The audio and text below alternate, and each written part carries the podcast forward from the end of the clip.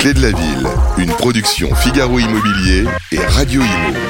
En partenariat avec le Conseil supérieur du notariat, Elio, Arkea Banque Entreprise et Institutionnelle et Nexity. Présenté par Sylvain Lévy-Valency et Olivier Marin.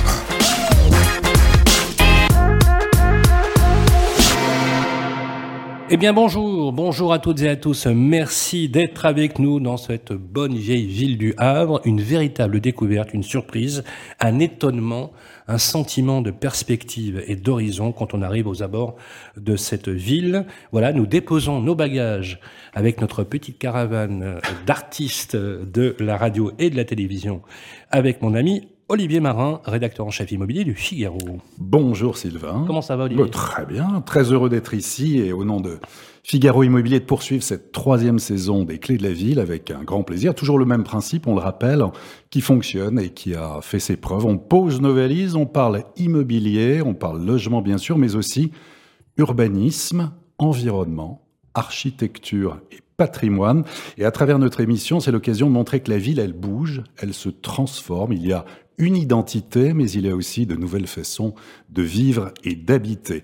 On le verra à travers des reportages, des échanges et les témoignages en plateau de personnalités emblématiques, euh, des acteurs de la fabrique de la ville. Et pour cette saison 3, après avoir découvert Reims, Nice, Metz et Amiens, eh bien, nous sommes au Havre depuis euh, le magnifique musée d'art moderne André Malraux, reçu par notre grand témoin, que nous sommes très heureux euh, d'accueillir ici, Jean-Baptiste Gastine, premier adjoint au maire chargé de l'urbanisme et de l'environnement. Bonjour. Bonjour, bonjour à tous les deux et bienvenue au Havre, dans cette ville qui en effet est une ville euh, à nul autre pareil, très singulière, ouverte sur le grand large, une ville maritime, mais une ville classée euh, au patrimoine mondial de l'UNESCO pour l'œuvre de la reconstruction d'Auguste Perret. Bienvenue au Havre. Merci beaucoup.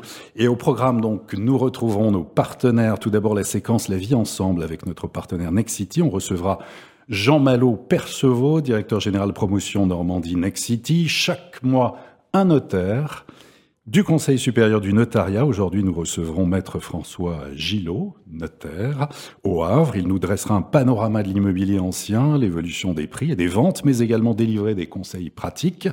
Comme toujours, Arkea, entreprise institutionnelle, nous accompagnera pour la séquence Parlons territoire. Aujourd'hui, Jean-Pierre Nio, directeur général d'Alcean, sera à nos côtés. Et puis on évoquait les conseils. Plus que jamais, euh, on en a bien besoin à l'heure où l'on parle tant de sobriété, de rénovation énergétique dans les logements. Elio, spécialiste de la rénovation, sera présent avec euh, Claire Gagnère, secrétaire générale d'Elio, pour nous éclairer sur les bonnes pratiques. Voilà pour ce beau programme. Mais tout d'abord, Sylvain, si je vous dis Le Havre, l'édito, c'est à vous.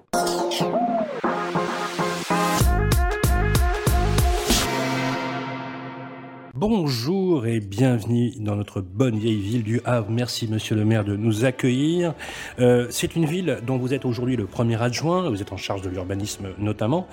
Et nous avons noté un léger paradoxe, Monsieur le maire, concernant votre ville du Havre. Si vous êtes appelé en matière de football le club doyen, l'histoire de la ville est plutôt récente. Euh, quand on la compare bien sûr à l'histoire de France. Oui, le Havre est assez jeune. C'est même à François Ier qu'on la doit, puisqu'elle est fondée le 8 octobre 1517. La ville est créée alors que les échanges commerciaux sont en hausse, que le port d'Arfleur subit un ensablement et que les Anglais sont menaçants.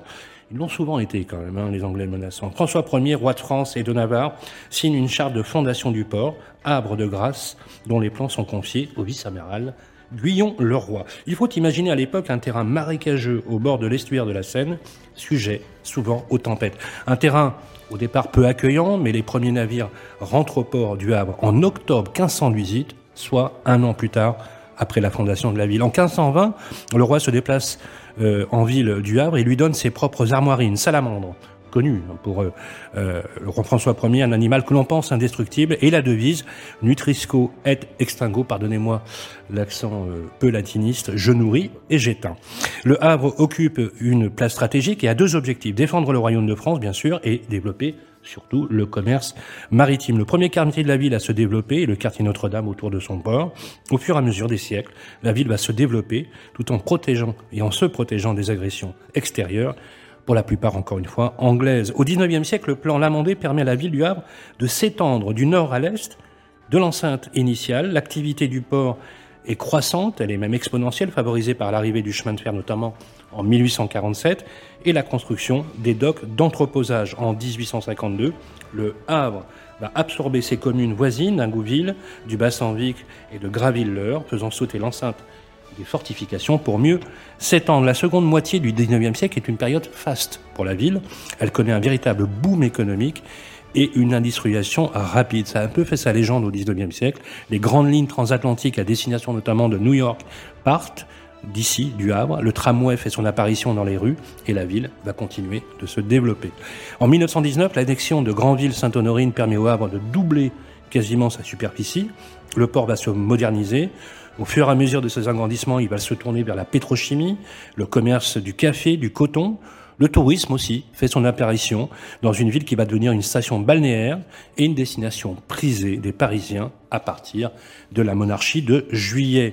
Mais le Havre va être malheureusement fort impacté par la guerre, notamment la Première Guerre mondiale, qui a fait ici un lourd bilan humain, même si la ville est épargnée des destructions massives grâce à sa position qui était loin euh, du front. Durant la Grande Guerre, Le Havre fut surtout un lieu de production massive de munitions, a accueilli le gouvernement belge en exil.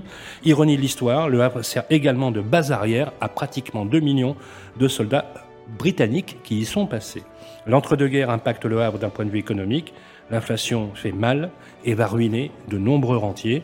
La ville est devenue à majorité ouvrière et les grèves sont légion. Les ports du nord de l'Europe commencent à concurrencer celui du Havre et l'activité économique commence déjà à ralentir. La Seconde Guerre mondiale va donner un coup fatal à l'architecture de la ville. Les Allemands comprennent vite l'intérêt stratégique du Havre, provoquant un exode massif des populations, juives notamment, et de nombreuses restrictions pour la population restante. Le Havre fait partie intégrante du fameux mur de l'Atlantique et comprend sa ligne de blocos, la fameuse Festung Le Havre. Alors que la libération se propage dans tout l'hexagone, dans tout l'hexagone, une poche de résistance allemande dans la ville va entraîner son bombardement massif par les Anglais. Nouvelle ironie de l'histoire, les anciens quartiers historiques seront détruits et la ville doit être reconstruite. Et c'est à l'architecte Auguste Perret qui, qui en est chargé, un des premiers techniciens spécialisés en béton armé. Sa reconstruction du centre-ville va privilégier la circulation, on en a parlé tout à l'heure de l'espace, notamment de la lumière. C'est même une première en matière d'urbanisme. Aujourd'hui, c'est même enseigné dans les écoles. On parle d'Auguste Perret. Elle sera d'ailleurs également inscrite sur la liste du patrimoine mondial de l'humanité à l'UNESCO en 2005. Le Havre va continuer son expansion, va annexer Biaville, Sambic, puis Urbanisme, de manière très intense avec la mise en circulation du tunnel Génère qui va relier la ville haute à la ville basse. L'inauguration en 1982 du Centre culturel international Oscar Niemeyer va achever en quelque sorte cette période de reconstruction et de développement économique. Entre-temps, la ville sera étendue une dernière fois avec l'annexion en 73 de Cocrioville et de Rouel au nord-est. L'activité économique du port va demeurer. Elle a été quand même plutôt bien mise à mal depuis les Trente Glorieuses. Elle est renforcée par la création du port 2000 et un statut de port majeur pour le trafic de conteneurs et par le lancement en 2012 d'Aropa Port, qui est un groupement d'intérêt, comme vous le savez, qui regroupe les ports de Paris, de Rouen et du Havre. Oui, depuis la fin des Trente Glorieuses, la ville est marquée par une désindustrialisation, un recul relatif du commerce et une constante baisse démographique. On va en parler avec vous, monsieur le maire, tout à l'heure. Le Havre a longtemps semblé avoir du mal à maintenir sa place dans une compétition économique internationale de plus en plus farouche, mais plus que jamais, l'attractivité du Havre est au cœur de, des enjeux, au cœur de vos enjeux. Comment devenir une métropole maritime et durable au XXIe siècle? Réponse avec vous, monsieur le maire, mais je vous propose dans un premier temps de découvrir un très joli reportage qu'on a tourné sur votre ville hier et il faisait un temps superbe. On le découvre.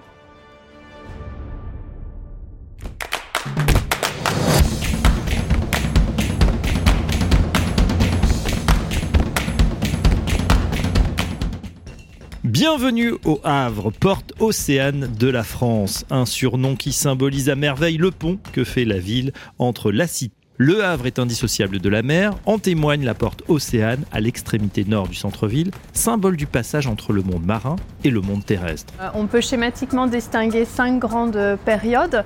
Euh, tout d'abord, 1517, euh, c'est la fondation de, de la ville. C'est une fondation royale. C'est François Ier qui décide de fonder un port à cet endroit-là. Si le cœur vous en dit, n'hésitez pas à vous tremper les pieds sur la plage du Havre. Longue de 2 km, elle fait le bonheur des locaux comme des touristes. Et c'est avéré qu'ici, on, a remarqué que la tenue de pleine mer était de plus de deux heures, ce qui permettait en une escale assez courte de charger et de décharger les bateaux. Et c'est un atout qui est toujours exploité aujourd'hui. Où que vous déambuliez dans le Havre, vous verrez, entendrez et constaterez l'activité incessante de son port. Second port de France, premier port pour le commerce extérieur et cinquième port européen. Il a placé à lui seul la ville du Havre sur la carte du monde. Admirez en entrant dans la zone du centre-ville le bassin du Roi, situé à l'endroit même des premières fondations de la ville et du port sous François Ier.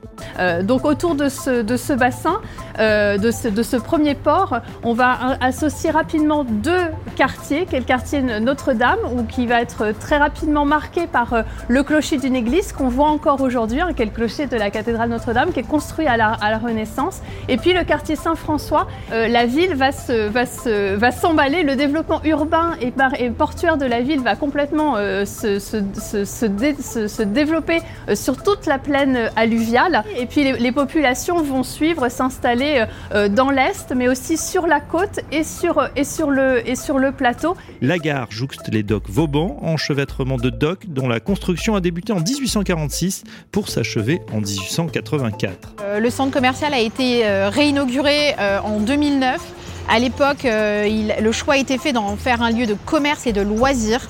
Euh, pour la première fois, euh, dans, cette ville, on réutilisait, on réhabilitait un bâtiment historique pour y accueillir des enseignes de mode, des enseignes de loisirs, de la restauration ce qui jusque-là était une nouveauté au Havre puisque ce bâtiment n'avait pas été exploité depuis, son histoire originelle de stockage. Alors aujourd'hui, effectivement, on est au cœur d'un quartier qui évolue énormément. On est dans une ville qui est très dynamique, dans laquelle il y a énormément de projets euh, et, on a vocation euh, à devenir ce lieu de vie, à devenir ce lieu où tout autour les habitants vont pouvoir se retrouver. Les docks ont survécu au bombardement intense de la Seconde Guerre mondiale. La Seconde Guerre mondiale, qui coïncide donc avec une période de, bombardement. Dès 1940, la ville est occupée et bombardée.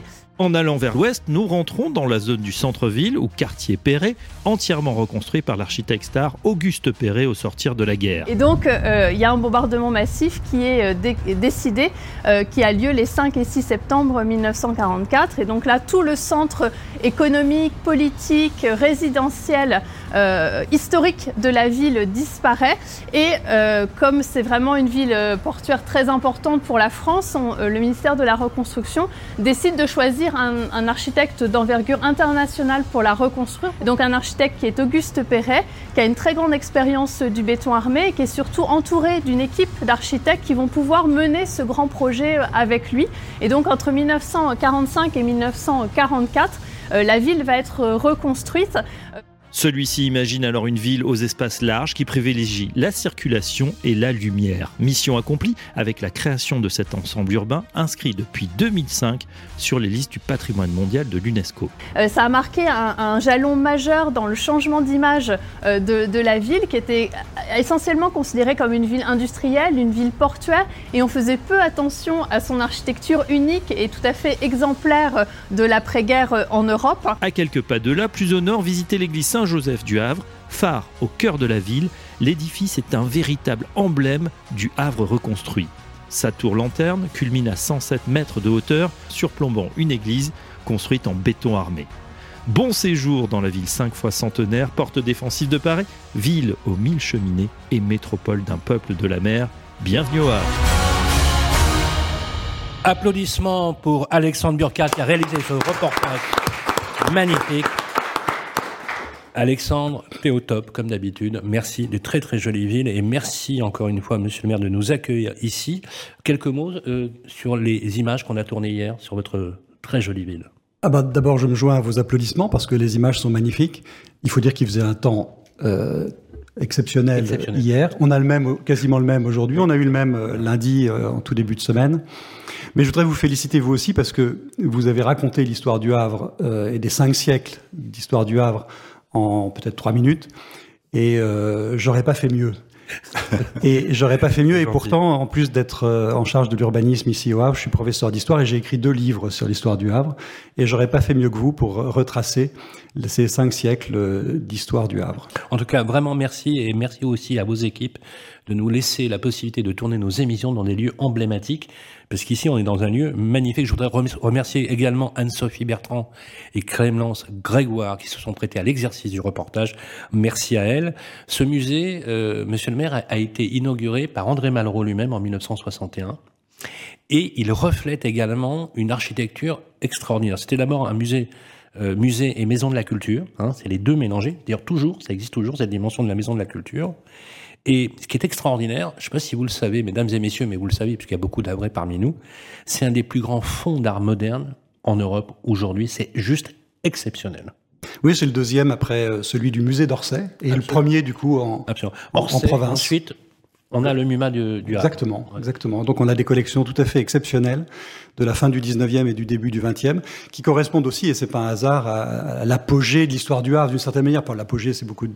mais en tout cas une période de grande prospérité, de dynamisme économique, portuaire, industriel. Et d'ailleurs, beaucoup des, des, des collections qu'on a ici viennent des collections des négociants du Havre euh, de cette époque.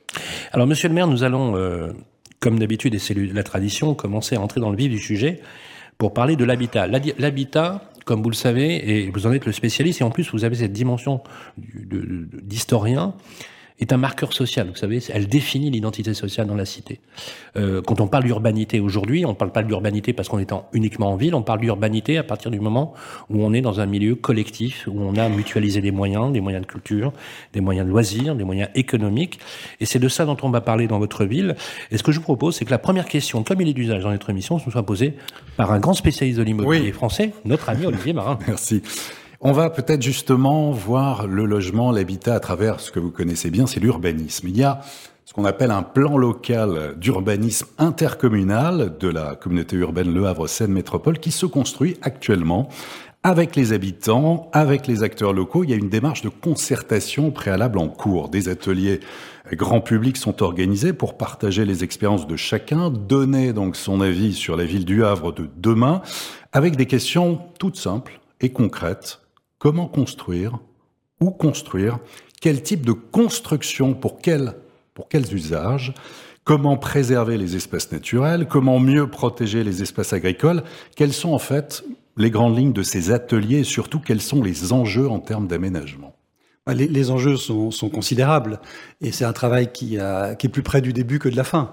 Mais on l'a déjà entamé il y a, près d'un an. Il va aboutir d'ici euh, deux ans à peu près. Deux ans, oui. Voilà, donc on a encore beaucoup de travail et du coup, évidemment, c'est un travail euh, que l'on fait avec euh, tous les habitants qui s'intéressent à ces sujets-là et, qui partagent ces enjeux. Il y, a, il y, a, évidemment un enjeu de gestion économe du foncier. Tout le monde sait qu'on ne peut plus étaler les villes comme on l'a fait pendant 50 ans en France en s'appuyant sur l'automobile et en allant toujours plus loin des centres-villes. Donc euh, pour la ville-centre qu'est Le Havre, dans cette agglomération, il y a un enjeu peut-être de redensification, de, d'intensité urbaine de plus en plus importante pour donner du sens, je crois, à la vie en centre-ville, en ville-centre et en centre-ville, mais en ville-centre. Et euh, euh, permettre peut-être de développer des activités et toutes les fonctions d'une ville, euh, loisirs, euh, développement économique, euh, habitat, mais en, arrêtant de consommer et d'artificialiser des espaces agricoles ou des espaces naturels autour de la ville. Donc il y a cet enjeu-là. Il y a aussi l'enjeu évidemment de, permettre au Havre de continuer à développer ses activités économiques, portuaires, logistiques. On est une ville portuaire, industriel, logistique. Et donc beaucoup de quartiers du Havre sont des quartiers où s'entremêlent euh, la fonction habitat et la fonction euh, économique, euh, industrielle et même parfois logistique. Et, donc il y a des enjeux très très importants. Ça, concerne surtout le Havre Sud, c'est-à-dire les quartiers les plus proches des, activités portuaires. Il y a l'enjeu de l'urbanisme et de l'environnement, de la qualité de vie, du traitement des espaces, euh, et on y tient beaucoup. La mobilité, le commerce, la démographie aussi, ça touche. Euh, bien sûr. L'aide là aussi, la bien sûr. bien sûr.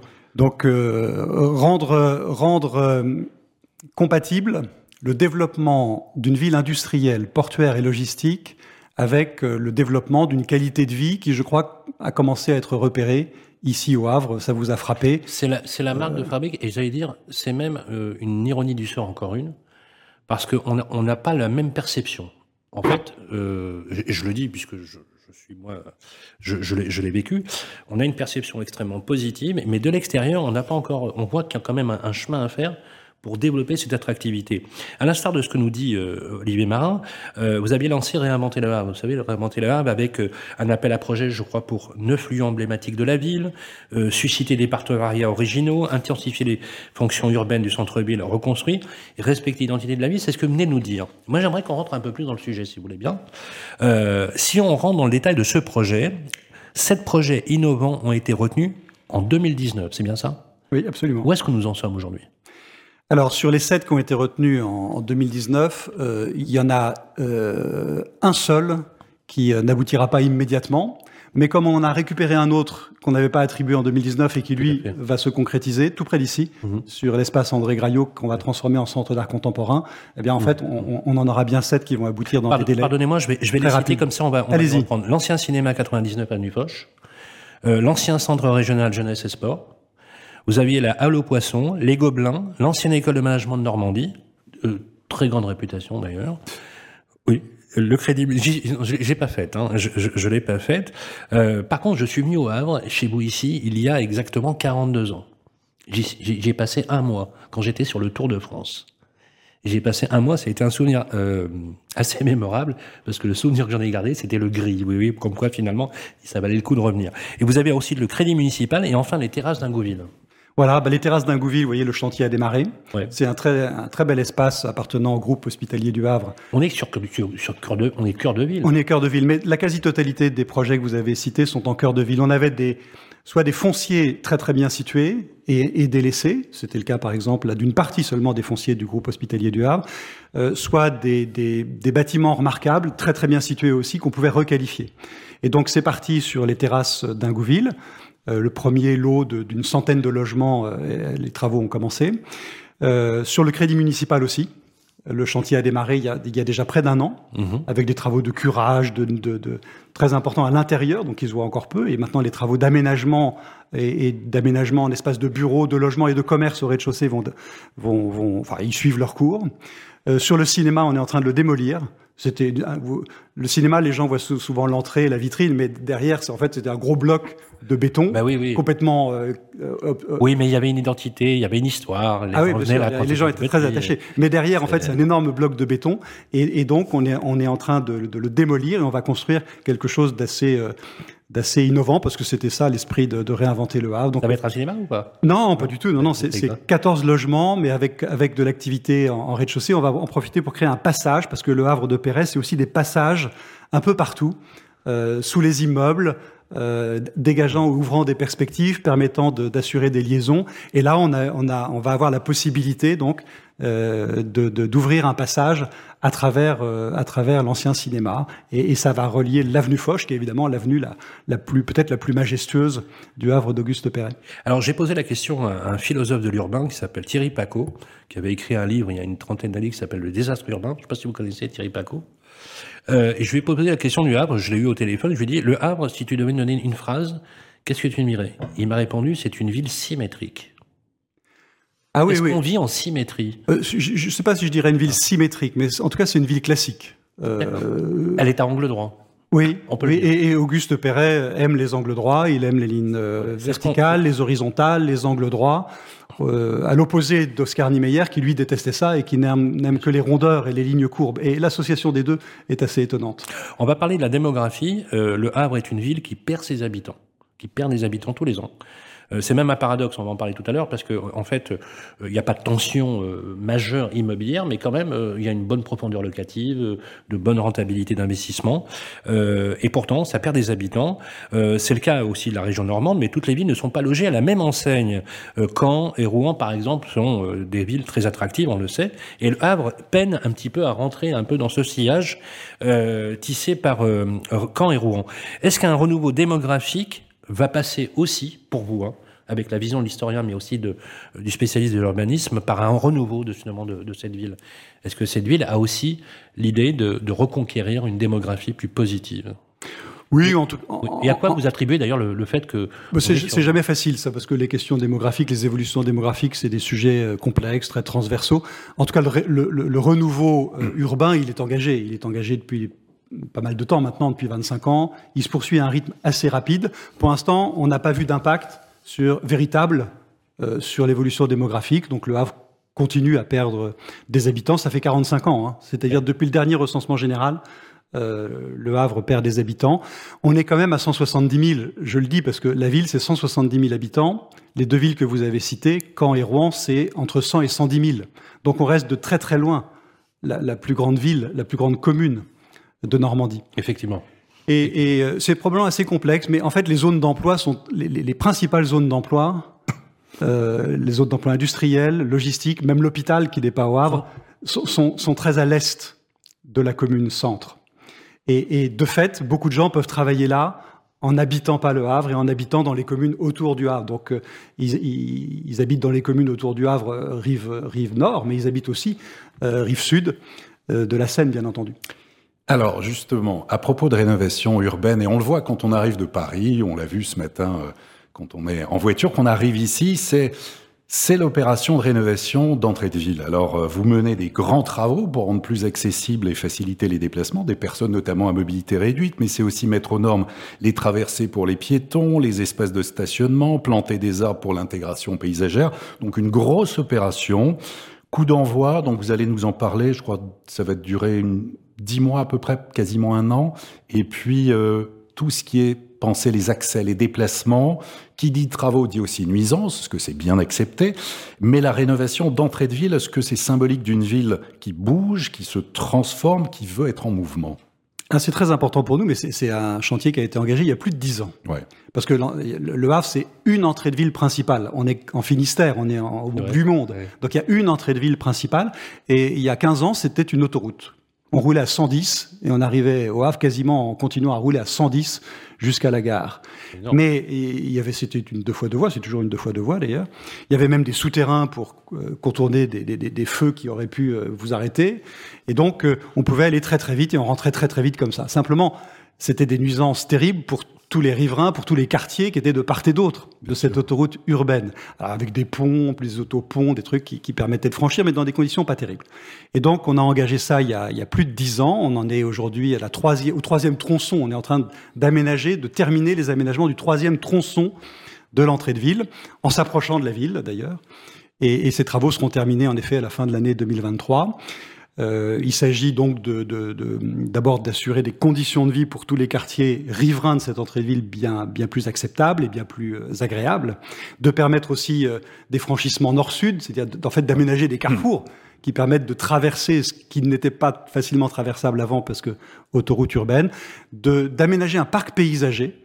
Et, et là, les, les, les travaux sont, sont, bien avancés sur l'aménagement de ce parc paysager avec des plantations d'arbres, évidemment toutes les questions environnementales de traitement des eaux de ruissellement sur cette voirie importante. Le long de l'entrée de ville, on a, on a, construit le grand stade du Havre, le nouveau stade du Havre. Donc ça avait commencé, ouais. ça avait commencé par là. Alors, il y a une question euh, qu'on a posée à, à, la maire d'Amiens, Brigitte Fourré. Euh, vous savez, le président Emmanuel Macron avait évoqué récemment euh, la création euh, du RER pour dix grandes villes. Ça vous a pas échappé. dix grandes métropoles françaises régionales, le Havre n'est pas dans la liste. On a regardé, hein. Là, il n'est pas dans la liste. Et la question de la place de la voiture, bien sûr, dans les grandes villes françaises, elle est posée, elle est clairement posée. Elle est posée, d'ailleurs, on a entendu, puisque Lyon, d'ailleurs, a décalé de ouais. deux années, euh, justement, le, le, moratoire pour les villes euh, avec une carburation diesel. Euh, c'est une, c'est une euh, situation portuaire de premier plan, le Havre, vraiment. Et je pense qu'il y a un énorme potentiel euh, à la fois urbain, culturel et, et architectural.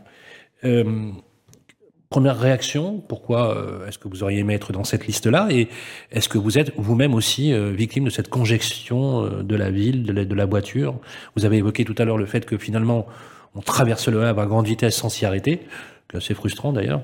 Et c'est bien aussi de redécouvrir. Qu'est-ce que vous en pensez? On entrait, hein, on entrait à toute vitesse. On traversait pas quand même, mais on entrait à toute oui, vitesse. on entrait quand même. Mais non, non, on n'a jamais euh, espéré être RER euh, métropolitain. Euh, D'ailleurs, ni Caen ni Rouen ne le sont. On espère que Rouen. Oui. Moi, j'espère que Rouen va l'être parce que je m'occupe de ça aussi pour la région Normandie. C'eût été souhaitable quand même quand on imagine un peu le potentiel. Euh, D'abord, d'abord, je vais vous dire, je pense pas du tout que les grandes métropoles provinciales rêvent d'un RER.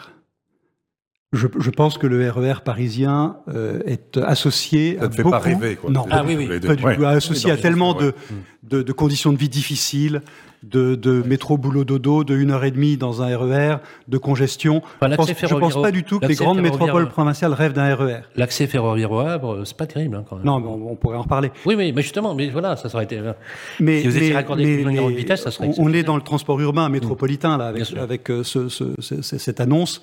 Et ici, on a quelque chose de beaucoup de, qui nous euh, est un enjeu beaucoup plus important selon nous et qui est un projet majeur de l'agglomération, qui est la transformation d'une ligne de chemin de fer exploitée par la SNCF en ligne de tramway.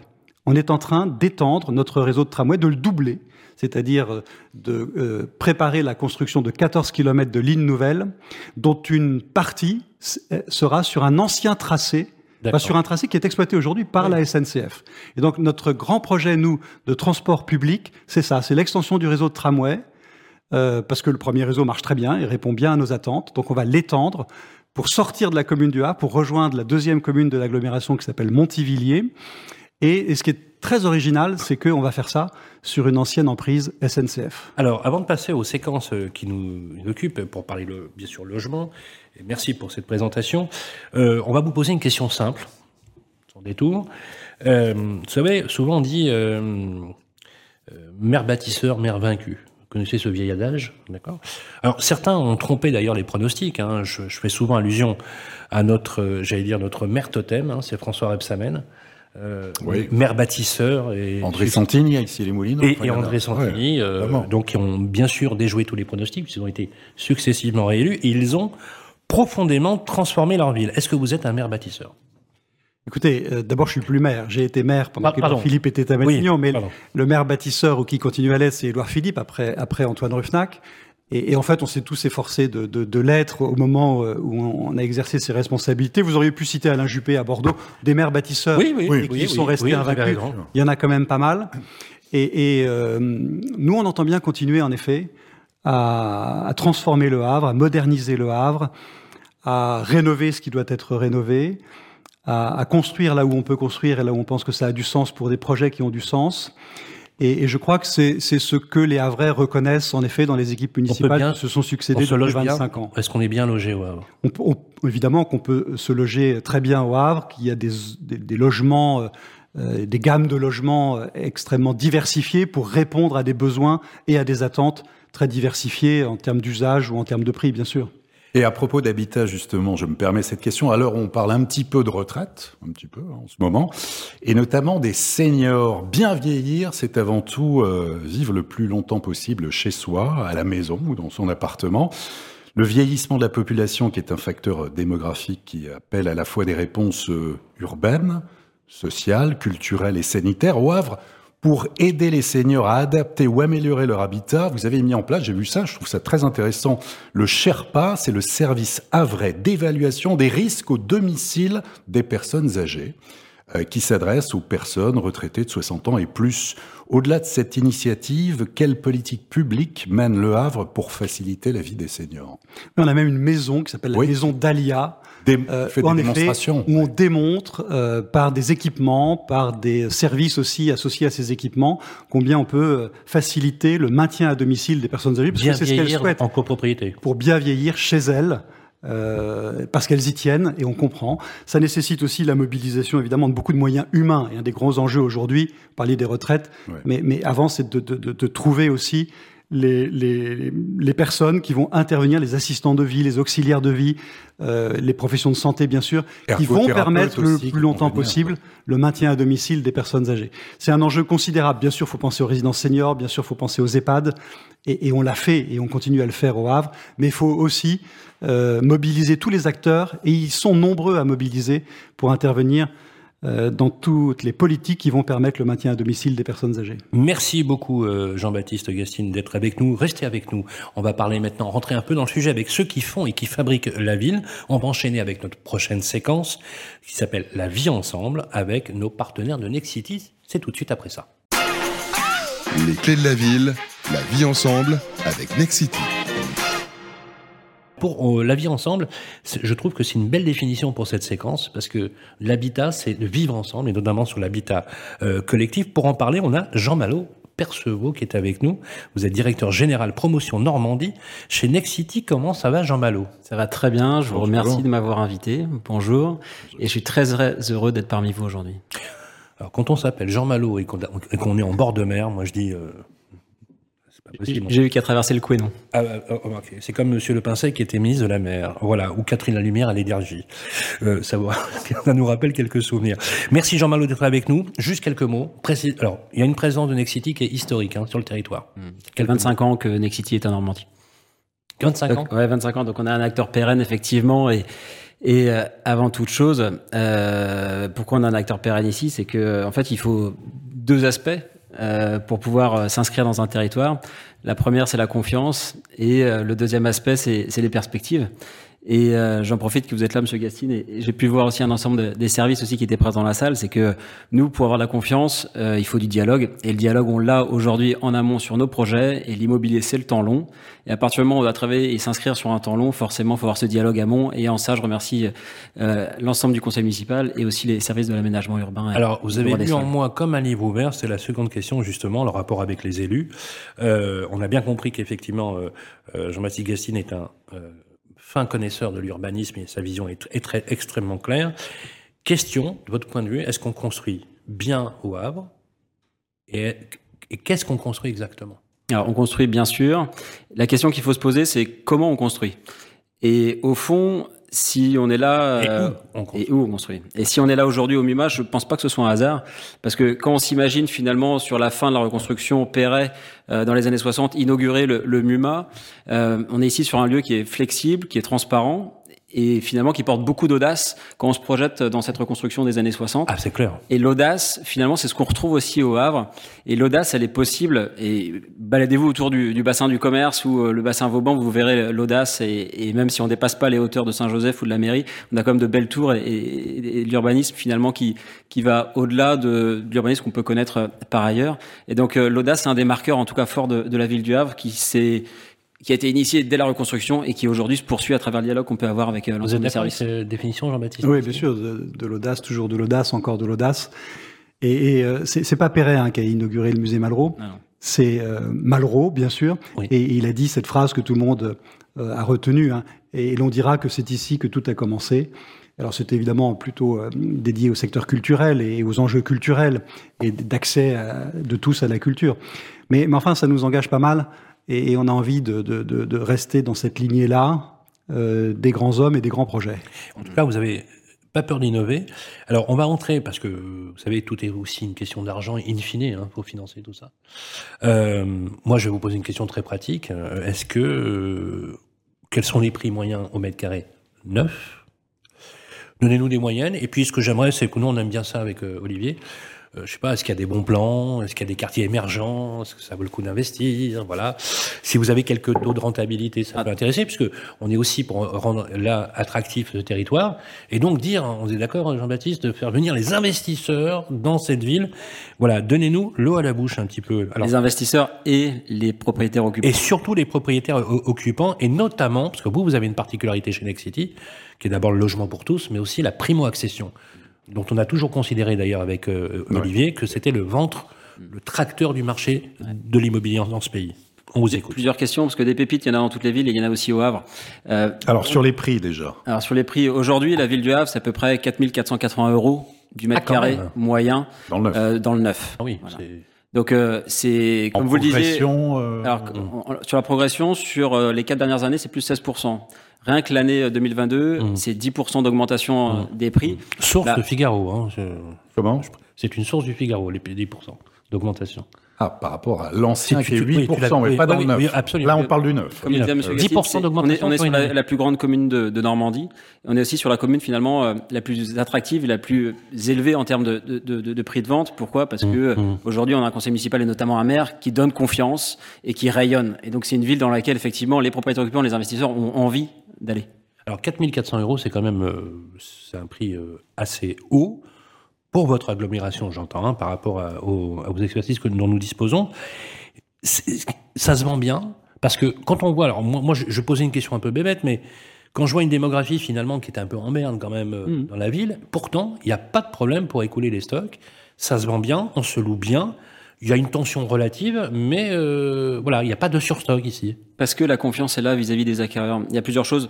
Le développement du port est fortement soutenu. On a une, industrie euh, portuaire aussi qui est en, fort développement et on le voit aussi aujourd'hui avec le développement des éoliennes offshore. Une ville très étudiante, c'est-à-dire qu'en termes d'étudiants, la ville croît. Aujourd'hui, on est à peu près à 14 000 étudiants avec une école de management, une école de la marine marchande, l'université qui, qui, pousse fort. Donc finalement, c'est différents curseurs qui donnent confiance aux investisseurs. Donc non, aujourd'hui, on n'a pas de problème d'écoulement sur le Havre. On est aujourd'hui à 6,5% d'écoulement, ce qui est plutôt positif par rapport aux autres villes aux autres agglomérations qu'on peut, peut, connaître sur la ville.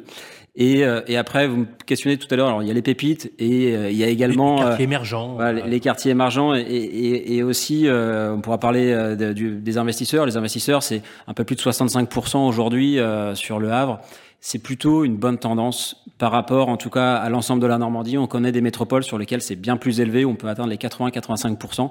Donc finalement, on a aussi une ville aujourd'hui qui attire les, des, des, des, propriétaires occupants, des résidents principaux pour, vous, pour s'y installer. C'est un bon chiffre? Le fait que sur, sur une base 100, il y ait 65% d'investisseurs et 35% de propriétaires occupants Oui, bien sûr, parfois on aimerait, on aimerait qu'il y ait plus de propriétaires occupants. Bien sûr. Et on sait qu'il y a un équilibre à trouver, mais euh, bien sûr. Alors justement, on parlait des quartiers. Alors sur les quartiers, finalement, on a des quartiers qui sont en, vraie requalification.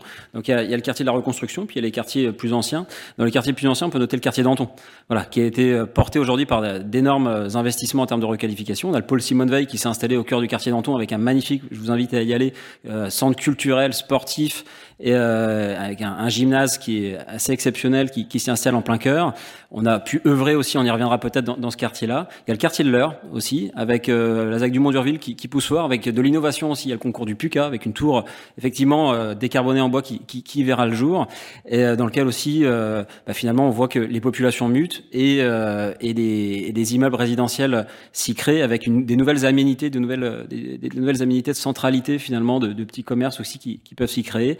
Évidemment, on a le, le quartier du centre-ville et aussi le quartier, on va dire, euh, Sainte-Marie-Saint-Léon, euh, autour, autour de, de, de l'est de la gare. Finalement aussi, on, a, on est porté par le côté universitaire et euh, c'est des quartiers dans lesquels nos investisseurs. Alors, ce, ce, sont des zones d'investissement extrêmement intéressantes et je vous avais demandé hors antenne de nous donner euh, concrètement deux projets qui seraient des projets un peu totémiques, projets emblématiques qui reflète la démarche à la fois de Nexity, mais aussi de la relation que vous avez avec l'urbanisme et les élus locaux. Alors, c'est pas le hasard si, ces quartiers-là, finalement, euh, on y porte des projets. Euh, parce que les projets qu'on porte sont effectivement en dialogue avec la collectivité. Donc, on travaille en amont finalement les zones aussi qu'on veut requalifier et restructurer. Alors, un projet totémique, le premier qu'on a pu inaugurer ensemble l'année dernière, c'était la caserne du Médaplemont. Euh, c'est un magnifique euh, objet parce que c'est symbolique de différentes choses. C'est d'abord euh, reconstruire la ville sur elle-même. Alors, c'est euh, un terme qui, qui, qui, est galvaudé, on va dire aujourd'hui, qui, qui, est plutôt dans le, dans le discours commun. Mais quand on est au cœur de sa centralité sur des zones qui ont été, qui ont bénéficié finalement bah, d'échapper au, au, bombardement de la Seconde Guerre mondiale, euh, ça nous donnait finalement l'envie. On était sur une phase post-Covid de se dire bah tiens on va réouvrir ce quartier-là euh, à l'ensemble des riverains en lui offrant déjà une première porosité, une première transparence qui était un, une galerie d'art à rez-de-chaussée.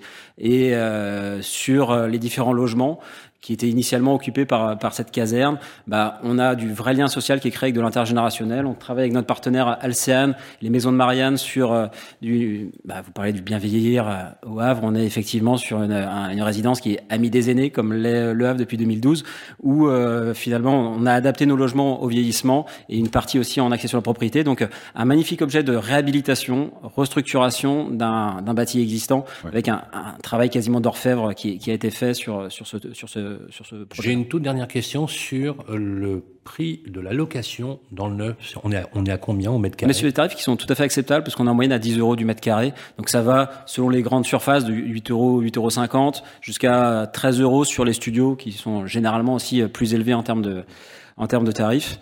Et, euh, et, après, ça dépend des secteurs, il peut y avoir des, des disparités, mais on pourra parler du, du, du dossier qu'on porte aussi sur, sur Sainte-Adresse, où euh, je ne sais pas si, si, vous comptiez aborder le, le, le, sujet, mais en tout cas c'est une vraie fierté aussi, vous parliez de totem, et euh, sur la métropole avraise, finalement on vient requalifier l'ancien site de, l'école de la marine marchande qui avait été libéré suite au, à l'installation près, des, près des docks, et euh, dans lequel on vient bah, réapporter euh, le, le, parc euh, dans le, cet ensemble immobilier pour créer un, un véritable parc habité.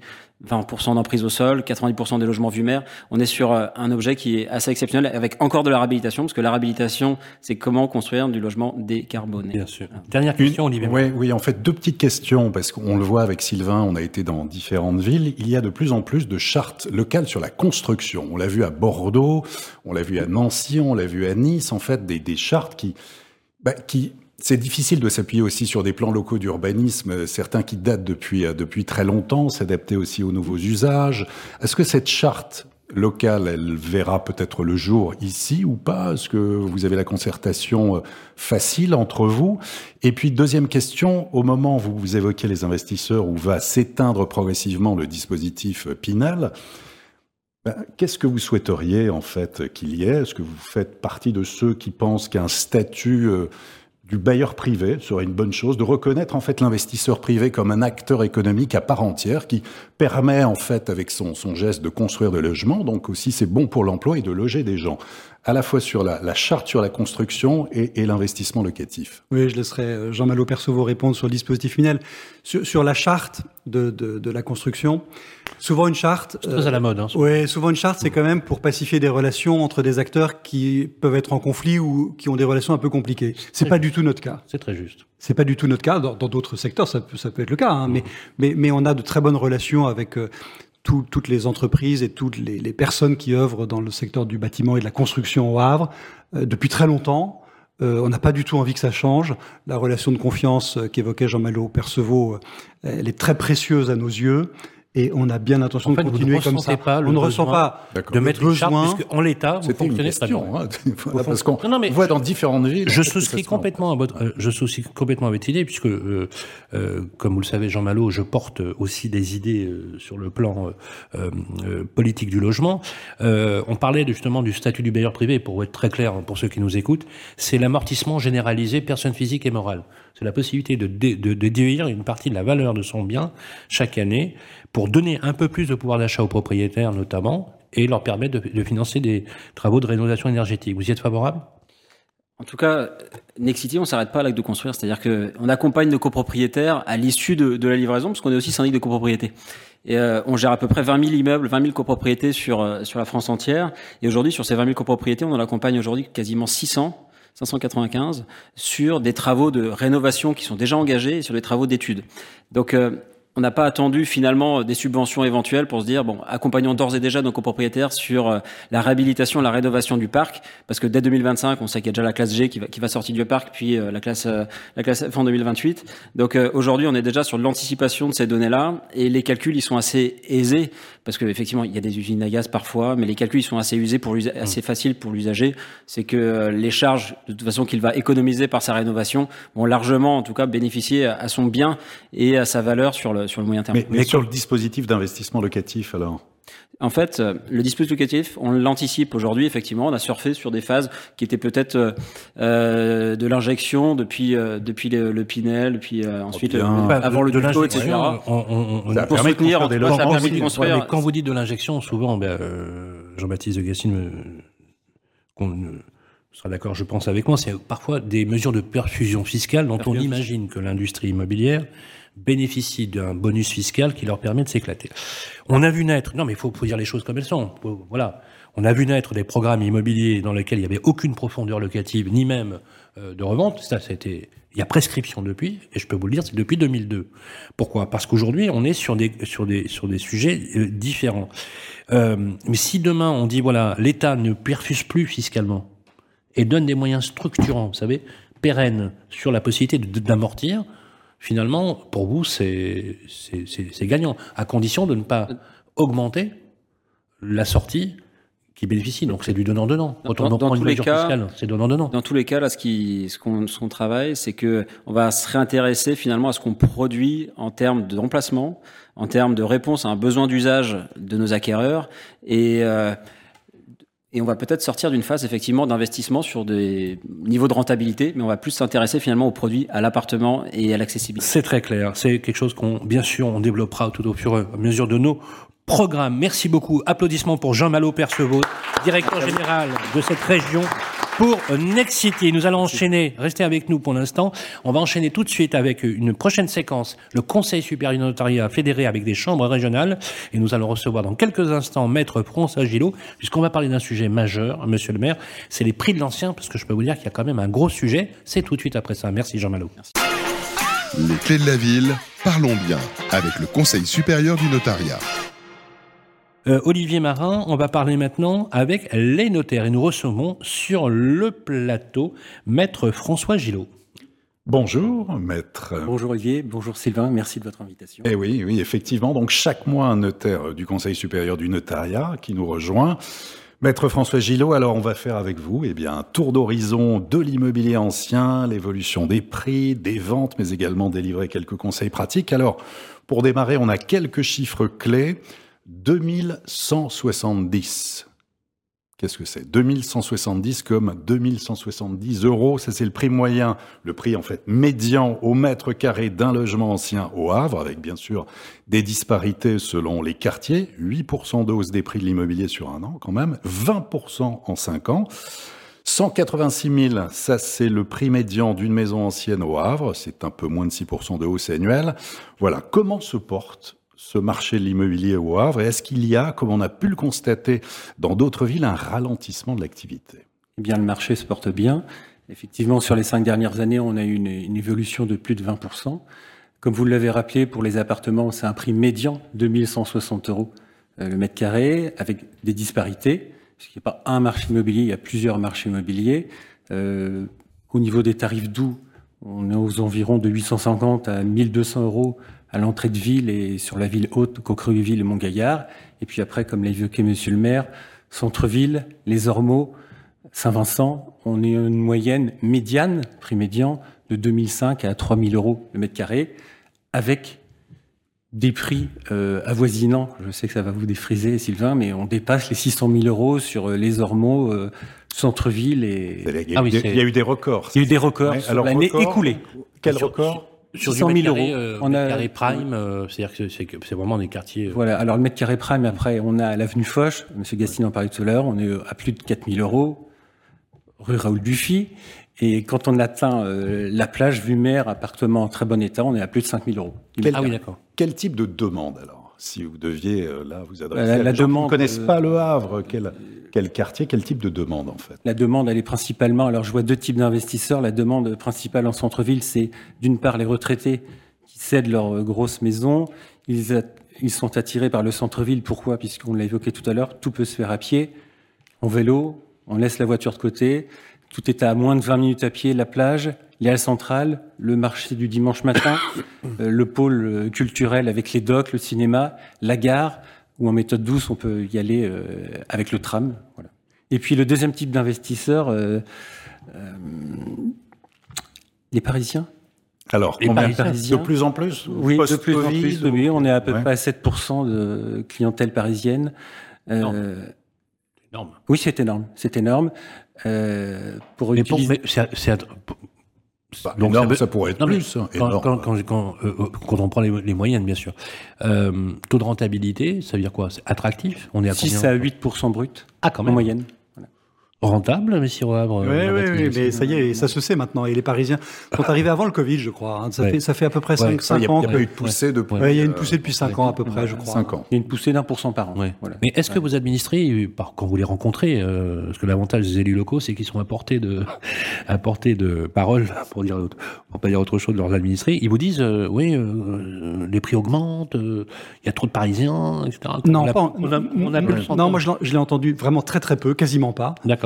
Mais c'est aussi une très très bonne nouvelle parce qu'on a beaucoup d'immeubles dans le centre ancien qui, qui ont besoin d'être rénovés. Euh, il faut investir. Et, bah il faut les investisseurs pour rénover des immeubles qui sont très très bien situés dans des quartiers très très agréables. Mmh. Euh, et, et, qui, euh, dont certains euh, vivaient de, de, quasiment mmh. insalubres. Il y a, il y a, il y a un taux d'insalubrité qui peut être important mmh. dans ce qu'on appelle le centre ancien, et, et, on a besoin de faire revenir des habitants, donc de rendre les logements habitables. Avec donc des sujets qui sont liés aux copropriétés. D'ailleurs, je crois que dans la salle, nous avons un spécialiste de la copropriété, un ami qui s'appelle Édouard Morlot, je ne sais pas s'il est parmi nous, qui est un spécialiste justement de la copropriété, où il y a un vrai sujet justement d'aménagement. Et justement, parlons-en. Je trouve que les prix du mètre carré sont quand même tolérable, assez intéressant. Vous avez dit que effectivement le, le taux de rentabilité est intéressant. Maintenant, euh, à l'instar de ce que nous disait Olivier, euh, voilà, nous on a envie d'investir, mais euh, on voudrait faire de bonnes opérations. Dans quel quartier on pourrait investir Dans l'ancien. Voilà, qui pourrait. On a compris que le, le qu'il y a un quartier prime hein, où nous l'avez situé, qui est à quasiment 5000 euros du mètre, où là on est quand même sur du haut de gamme. Donc on a quand même une gentrification qui s'opère hein, quand même sur ces quartiers-là. Quel, quel quartier vous nous conseillez et à combien? Beaucoup, beaucoup dans le centre-ville, notamment au niveau des locations de courte durée, pour pas employer d'anglicisme qui vous sont chers. Bah, merci. Voilà. Je vois que vous avez écouté nos émissions. Voilà. Euh, les demandes portent toujours sur euh, les ormeaux sans VIC. Les ormeaux. Oui, d'accord. Euh, voilà. Et c'est toujours le même principe. Hein. Dans l'immobilier, c'est l'emplacement. faire des travaux de rénovation énergétique, oui. forcément, puisque maintenant, Tout à fait. on est dans le cadre d'un moratoire très strict, hein, euh, euh, avec euh, des étiquettes énergétiques qui sont maintenant impropres à la location. C'est une très bonne chose. On a d'ailleurs ici des spécialistes de la rénovation énergétique. Ça vaut la peine quand même d'investir. Oui. parce qu'on a encore de la marge. Hein. La moyenne, comme le disait Olivier, 2160 euros, ça nous laisse encore de la marge. On en a encore sous le pied. Et, en cette période d'incertitude, en quoi faut-il être particulièrement attentif aujourd'hui quand on souhaite vendre ou acheter un bien immobilier? Euh, Acheter les, principes, la, règle d'or d'abord c'est l'emplacement, donc la proximité des écoles, des services, transport, transport. bien sûr. Ensuite, effectivement, l'étiquette énergétique, puisqu'en 2050, euh, le zéro carbone, euh, on ne pourra accepter que les étiquettes A et B. depuis quelques mois, on conseille de plus en plus aux clients d'aller voir le banquier avant de visiter un bien, puisqu'on a vu les, ces derniers mois beaucoup de refus de prêt puisque le taux d'usure était dépassé. Quasiment un sur deux. Voilà. 45% de refus de dossier en moyenne euh, en janvier 2022. Euh, 23, pardon. On est à plus de 3% maintenant lorsqu'on signe des Et plus de 300 points de base d'augmentation. C'est pas neutre, hein, quand même, hein, ça ralentit. Est-ce que ça a un impact justement sur le marché ici? Oui, en volume. on, a on a constaté depuis quelques mois une décélération au niveau du, du nombre des transactions. Les délais de vente sont un petit peu plus longs entre le compromis et la vente. Combien de temps Pour délai? Quel, est le délai de vente en moyenne? 3-4 mois.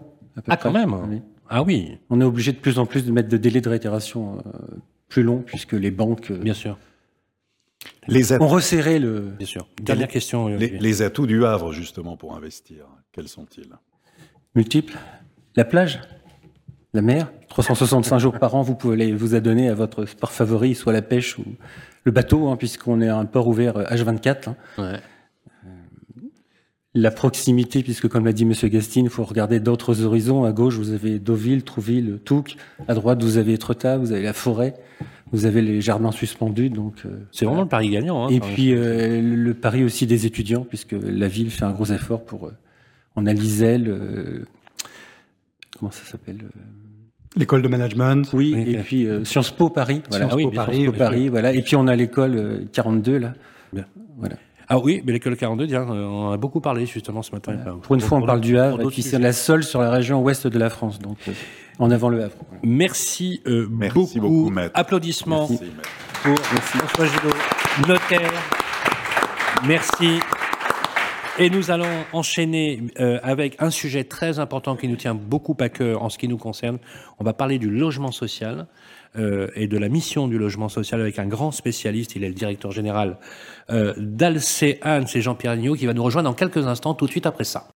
Les clés de la ville, parlons territoire, avec Arkea Banque, entreprise et institutionnelle. Toujours accompagné, bien sûr, d'Olivier Marin. Euh, ça va toujours, Olivier? Très bien.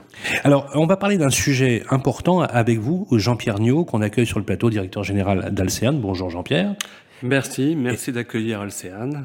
Et vous avez un rôle majeur. J'aimerais euh, juste quelques mots Euh, tout à l'heure, on disait euh, que François Ier avait créé la ville du Havre. Le Havre a aussi créé le logement social. Oui. Historiquement. On le dit pas assez, mais c'est Ouais, bien de faire un peu d'histoire. C'est vrai que j'ai envie de reprendre euh, la formule qu'a rappelé Jean-Baptiste Gastine. Euh, C'est ici au Havre que tout a commencé. André Malraux. C'est le maire du Havre. Le maire du Havre, ministre. Antoine Ruffnac. Jules Siegfried. Oui, ah, oui, oui, ah oui, oui, Jules oui, Siegfried, en 1894, Absolument. qui porta une loi, euh, une loi très importante, hein, euh, qui donna le top départ au logement social. À l'époque, c'était pour créer des sociétés d'habitation bon marché. Alors, seules les entreprises et les philanthropes investissaient en ce domaine. Et puis, il a fallu attendre le début du XXe siècle pour que les communes, notamment, puissent euh, se doter d'outils. Et c'est à ce moment-là qu'Alcéane est né, en 1914. Donc oui, tout est parti pour le cadre législatif du Havre. Et c'est vrai que peu de gens le savent. Vous le savez, Jean-Baptiste? Ah oui, oui, oui. Oui. En, en plus, il y a eu un colloque en 2022 Oui. à l'occasion du centenaire de la mort de Jules Siegfried. Euh, un grand colloque universitaire où on a rappelé toute cette histoire qui est assez méconnue quand même. Et donc, euh, il faut qu'on a, juste. on a un travail de valorisation de nos, de nos grands hommes au Havre. Vous savez, souvent, on parle de logement social. Euh, euh, on nous donnait de dire, oui, il est né à Guise. Vous savez, Guise avec les grandes, les grands banquiers protestants, vous savez, les Autun, etc., qui avaient créé ces grandes maisons. Mais en fait, non, c'est le Havre, effectivement, qui prédomine. Alors, on peut le rapprocher des grands protestants, puisque ce sont les négociants Oui. euh, qui, effectivement, très présents sur le Havre, qui ont été aussi à l'origine. Et on le sait pas naturellement. d'ailleurs assez ce sont effectivement, on appelait ça les HSP, les, euh, la haute société protestante, qui est à l'origine de la création de ce qu'on a appelé, de ce qui va s'appeler plus tard le logement social. Alors, euh, je parle de Jules, Siegfried, mais les grands hommes politiques et maintenant les grandes femmes politiques euh, ont beaucoup joué en faveur du logement social. Je pourrais citer un autre maire, ministre, Pierre Courant. Pierre Courant, c'est après la Seconde Guerre mondiale. Il est à l'origine d'un plan qui s'appelle le plan Courant. Et euh, ce plan courant, donc, euh, s'appuyait sur la construction d'un million de logements sur 5-6 ans. Nous sommes juste au moment de l'appel euh, de l'abbé Pierre. Hein, euh, Et et 54. 1954. Et euh, c'est aussi Pierre Courant, par la loi qu'il a pu euh, porter, que fut créé le 1% logement, ce fameux prélèvement qui permet au, logement social de se développer. Et, et je pourrais continuer, Ouais. parce que le Havre Mhm. est à la source. euh, Absolument. Et qui, est- euh, qui est nourri d'ailleurs. C'est important ce que vous dites. Je suis très heureux que vous soyez là, vraiment, parce qu'on le dit pas assez. Et d'ailleurs, euh, ce qui nourrit actuellement l'activité du logement social à travers ce qu'on appelle le 1%, c'est la, la fameuse PEC, hein, la participation à l'effort de construction, qui est soumise aux entreprises de plus de 50 salariés aujourd'hui, et qui quand même donne accès justement euh, à, à beaucoup euh, euh, au logement social. On va parler maintenant du logement social. Alors, il y a une chose que vous m'avez dite qui m'a beaucoup interpellé. Vous m'avez dit, euh, quand on a préparé votre intervention, euh, j'aimerais dire euh, quelque chose sur la perception du logement social. Vous vous rappelez, on a parlé de ça, la perception. Pourquoi vous avez insisté sur ce Ça m'a beaucoup interpellé. Je trouve que vous avez vraiment raison dans l'analyse. Je pense que le logement social souffre d'un manque d'incarnation. Tout le monde connaît le sigle fédérateur HLM, habitation à- loyer modéré, mais peu de personnes savent qu'en fait, cette corporation regroupe plusieurs familles, euh, les entreprises sociales de l'habitat, les coopératives de l'habitat et naturellement les offices publics de l'habitat. Euh, mais somme toute, euh, le secteur du logement social est, est quelque peu invisible comme, comme les locataires du logement social. Pourquoi? Parce qu'on met en avant surtout l'habitation et non pas les habitants. Habitation à loyer modéré. Et lorsqu'on pose euh, à la profession euh, qui vous logez, et c'est là toute l'ambiguïté, la profession a tendance à dire nous logeons la mixité sociale. Mais lorsque vous vous adressez à un locataire, qui êtes-vous? Il ne va pas vous répondre je suis la mixité sociale. la mixité sociale, c'est une abstraction, c'est un concept, donc il ne se reconnaît pas. Et bien sûr, absolument. Et alors, la profession, naturellement, a sa part de responsabilité, parce que la profession a peur qu'on enferme son rôle. Jean-Pierre, dans est-ce qu'on ne l'accueil devrait pas parler de logement tout court? Parce que moi, une chose qui m'a interpellé, mais vraiment, et j'aimerais avoir votre analyse d'homme politique. Est-ce que le fait d'ajouter justement le mot social au logement ne stigmatise-t-elle pas finalement une population justement dans ce niveau de perception? Jean-Baptiste Gastine Ah si, forcément, forcément. Et, euh, Genre c'est pauvre, quoi. Vous voyez, on va être très clair. HLM, on, met les pauvres dans les HLM et on met euh, les classes moyennes. Alors, alors qu'en réalité, il y a une grande diversité de situations. Très juste. Euh, comme comme l'a rappelé Jean-Pierre Niot. Donc, non, non, non. Bien, bien sûr qu'il y a un problème d'incarnation, de, de, de, perception et de d'amalgame d'un tout, alors que alors que en fait les situations sont très diverses entre. Euh, Est-ce que les différentes... ont une responsabilité, Jean-Pierre et vous, Jean-Baptiste Gastide, justement sur cette incarnation? À votre avis, qui doit porter l'incarnation de ce mouvement? Parce que c'est un mouvement, au départ, le logement social. Alors, la grande difficulté pour euh, les politiques euh, de porter le logement social, c'est que nous sommes pénalisés par, par l'image.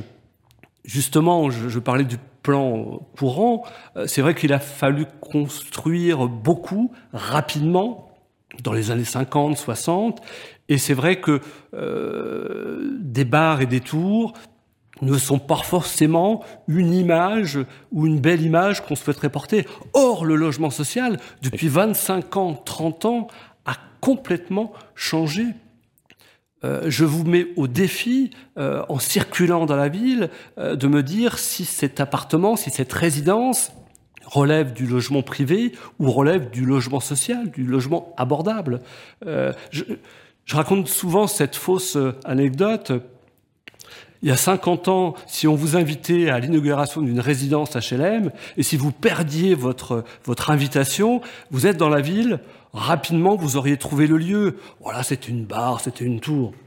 Aujourd'hui, euh, si vous perdez votre carton d'invitation, première réaction, c'est de dire ça va être compliqué. Non. En fait, les plus beaux logements, aujourd'hui, ce sont les logements sociaux. et vous allez de nouveau trouver aisément le lieu où se déroule l'inauguration. Alors, comment se porte-t-il le logement social au Havre? Euh, quels sont les volumes? Il y a combien de logements sociaux aujourd'hui que vous, que vous logez, que vous gérez aujourd'hui? Alors, euh, le logement social se porte bien au Havre. Euh, nous sommes à plus de 30% de, de, logements sociaux. Il y a Donc vous êtes dans les clous au niveau... oui, oui, ça, oui, Plus que ça. On est même largement au-dessus. Oui. oui, nous sommes au-dessus.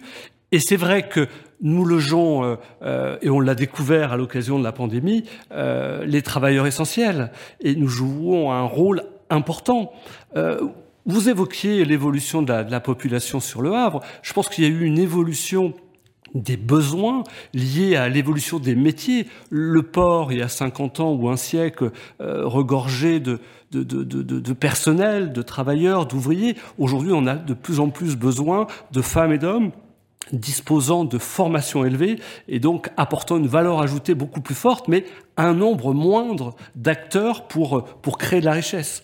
Donc nous, nous sommes là, effectivement, pour loger celles et ceux euh, qui ne peuvent pas ou plus difficilement le faire sur le marché libre, faute de revenus suffisants, mais ces personnes disposent de revenus du travail pour la plupart, et on note une inflexion depuis déjà 4-5 ans, euh, et c'est tant mieux, on loge de moins en moins de familles qui vivent de la solidarité nationale et de plus en plus de personnes qui vivent du travail euh, et qui perçoivent un salaire. Donc c'est un bon signe, parce que notre mission, c'est euh, de loger près de 60 à 70% des ménages potentiellement. C'est vrai que c'est très large. Bien sûr. Mais on loge à la fois des personnes qui sont exclus, que l'on doit accompagner, mis en évidence notamment par euh, le rapport du mal logement de, la Fondation Abbé Pierre, mais aussi beaucoup et énormément et de plus en plus d'inclus, mais qui disposent de revenus modestes et qui ne pourraient pas. Alors, ils peuvent trouver un, un logement sur le marché libre, mais c'est vrai que le reste à vivre est amputé. Donc, en venant chez nous, ça leur permet d'avoir un pouvoir d'achat plus élevé et plus important. D'ailleurs, comme vous le savez, euh, Jean-Baptiste Gastine, plus de 60% des locataires du parc locatif privé pourraient être éligibles au logement social. Heureusement qu'on a les millions de propriétaires qui louent leurs biens, euh, bien évidemment. Alors, je ne vais pas vous faire le coup de la RLS, puisque effectivement on a un sujet quand même autour qui est très important et qui est un vrai sujet porté par le politique, effectivement. Euh, je voudrais qu'on parle de la réhabilitation du parc existant et des enjeux de rénovation énergétique qu'on abordera dans le détail avec la séquence de nos amis d'Elio et d'état de la demande.